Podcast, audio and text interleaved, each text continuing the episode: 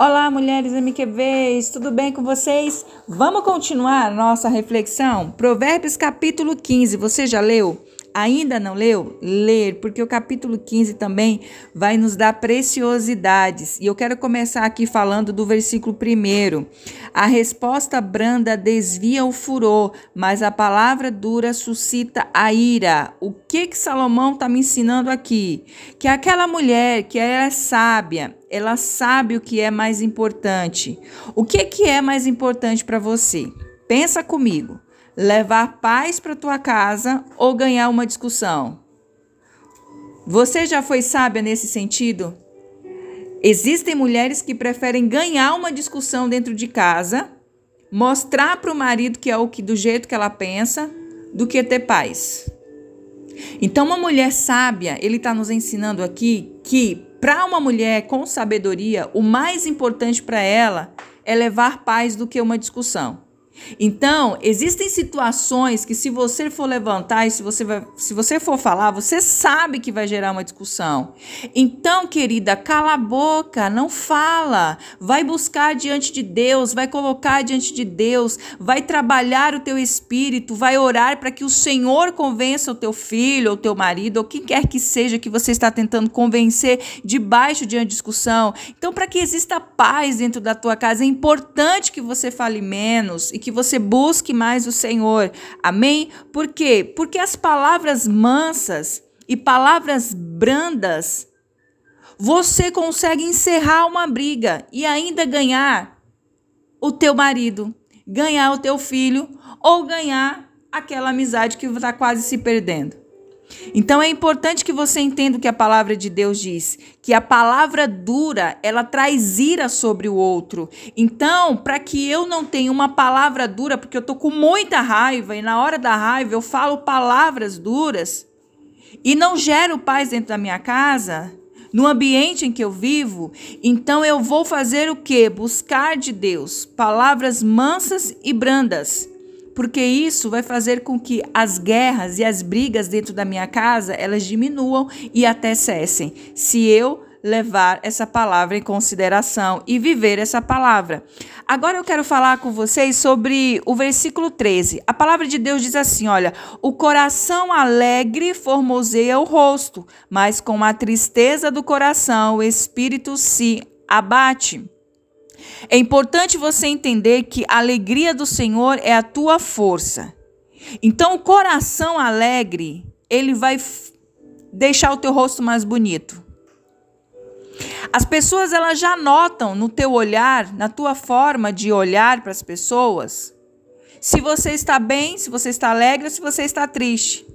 Isso é notório na vida das pessoas. Só que o teu coração precisa transbordar de alegria, porque isso vai trazer beleza para o teu rosto. Só que se você se alimentar somente de tristeza, deixar o teu coração ser alimentado de tristeza, o teu espírito vai se abater. E é importante que o teu espírito esteja renovado no Senhor. E a tristeza não tome espaço no teu rosto, no teu corpo. E nós precisamos estar alertas o tempo todo. Não é que você nunca vai estar triste, não é que você nunca vai sentir isso, você vai, todos nós sentimos. Agora, não é você sentir, o problema não é você sentir, o problema é você alimentar essa tristeza todos os dias na tua vida por uma situação, por um problema, por uma dificuldade, e você vai alimentando, você vai ficando triste, você vai se alimentando de coisas tristes, e você vai se intocando no canto, você vai se, se escondendo em um canto, você vai alimentando isso, olha, em nome de Jesus. A palavra de Deus diz: traga alegria. A palavra de Deus nos ensina: quer alegria? Você tem a minha força, porque a alegria do Senhor é a nossa força força. Então não deixe que a tristeza domine a tua vida e deixe o teu rosto com um semblante negativo. Amém? O versículo 16 e o versículo 17, a palavra do Senhor, eu acho muito bom isso aqui. Melhor é o pouco havendo o temor do Senhor, do que grande tesouro onde há inquietação. Não adianta eu ter muito e ser uma pessoa inquieta no meu emocional, no meu físico, ou dentro da minha casa ter perturbações. Então eu prefiro ter pouco e ter o temor de Deus e ter Deus na minha vida e cumprir os princípios de Deus, porque isso vai me trazer paz e alegria né? E o versículo 17 diz assim: Melhor é um prato de hortaliça onde há amor do que um boi cevado e com ele o ódio. Então é melhor eu comer folha, aqui Salomão estava dizendo, é melhor você comer salada e você ter paz dentro da tua casa, ter amor dentro da tua casa, ter, as ter a tua família amando um ao outro, do que você ter uma mesa farta e todo mundo dentro da tua casa se odiar. Então, o Senhor é o nosso diferencial. A presença de Deus na nossa casa, ela traz bênção da multiplicação. E da mesma forma, queridas, as melhores iguarias, elas não podem alegrar uma casa sem amor. Você pode ter todo o dinheiro do mundo, você pode ter a melhor comida na tua casa, você pode ter as melhores roupas, você pode estar cercado de amigos. Se você não tiver a presença de Deus, a bênção de Deus na tua casa, de nada vai adiantar isso. Se não houver amor, nada adianta. Nada, absolutamente nada. Então pense nisso. Às vezes você reclama tanto porque não tem nada na tua casa e você não percebe que você tem o amor dos teus filhos, que você tem o amor da tua família e que isso é muito mais importante. Talvez você tenha a presença de Deus na tua casa, mas você está reclamando porque você não tem isso, porque você não pode comprar aquilo, porque a tua casa está faltando isso, está faltando aquilo. Querida, se você tiver a presença de Deus, a bênção de Deus, a paz de Deus na tua casa, você tem tudo tudo. É isso que a palavra de Deus nos ensina. E o versículo 27, a palavra de Deus nos fala assim: olha, o que é ávido por lucro desonesto transtorna a sua casa, mas o que odeia o suborno, esse viverá. Aqui Salomão está falando da corrupção, que é um costume da terra desde aquele tempo e continua hoje, né, nos nossos dias de hoje. E essa corrupção é fortemente reprovada por Deus em todas as áreas da nossa vida, né? De todas as formas. Aquele que odeia esse hábito maligno, ele será preservado. Então, corrupção, como as pessoas falam, não é só roubar dinheiro ou do povo. Corrupção é você corromper aquilo que é original. Então, eu posso me corromper falando mal do outro, eu estou debaixo de uma corrupção.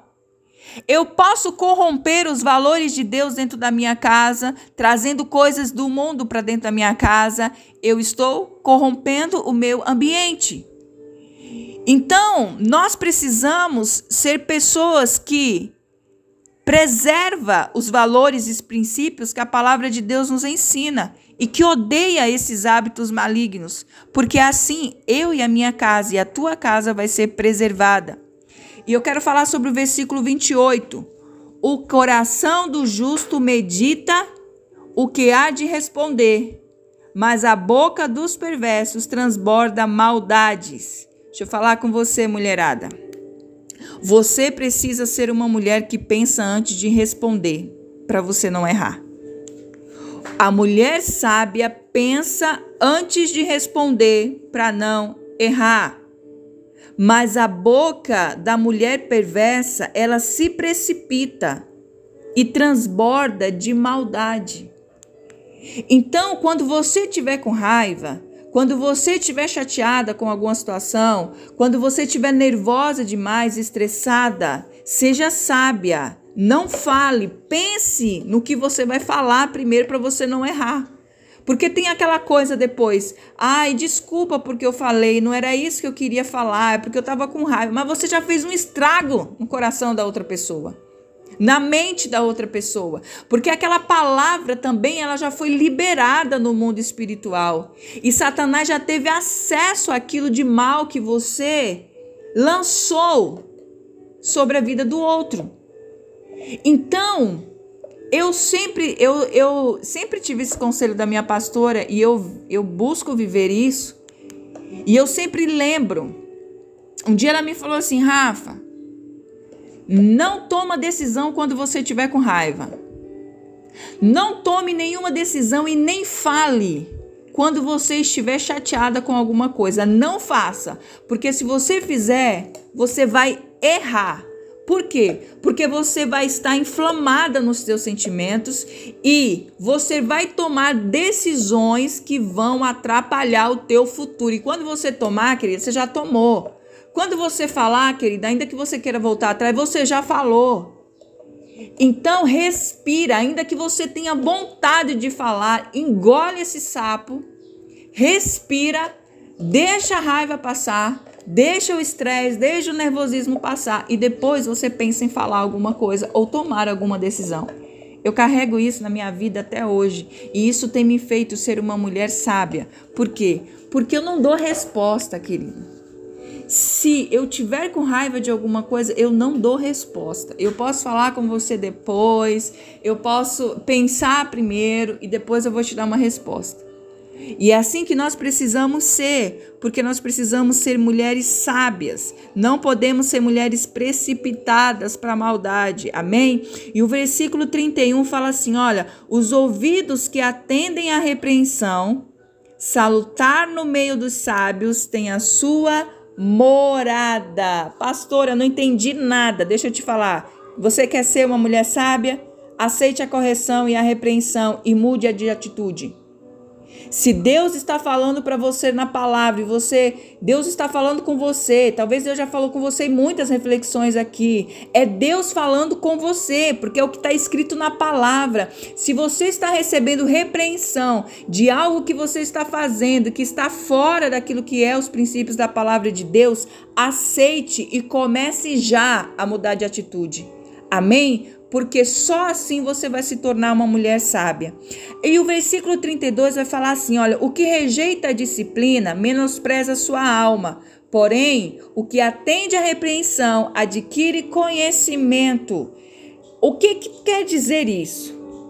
Que uma mulher que não aceita a correção não dá valor à sua própria alma, não dá valor aos sentimentos que existem dentro de você, e certamente você será ferida. Por quê? Porque você rejeita a disciplina. Olha Salomão falando sobre isso de novo. Rejeita a disciplina e menospreza a sua alma. Aquele que atende já à repreensão adquire conhecimento. Opa, eu fui repreendida pelo Senhor por isso. Eu não vou fazer isso. Eu vou mudar de atitude e eu vou dar valor àquilo que a palavra de Deus está me ensinando.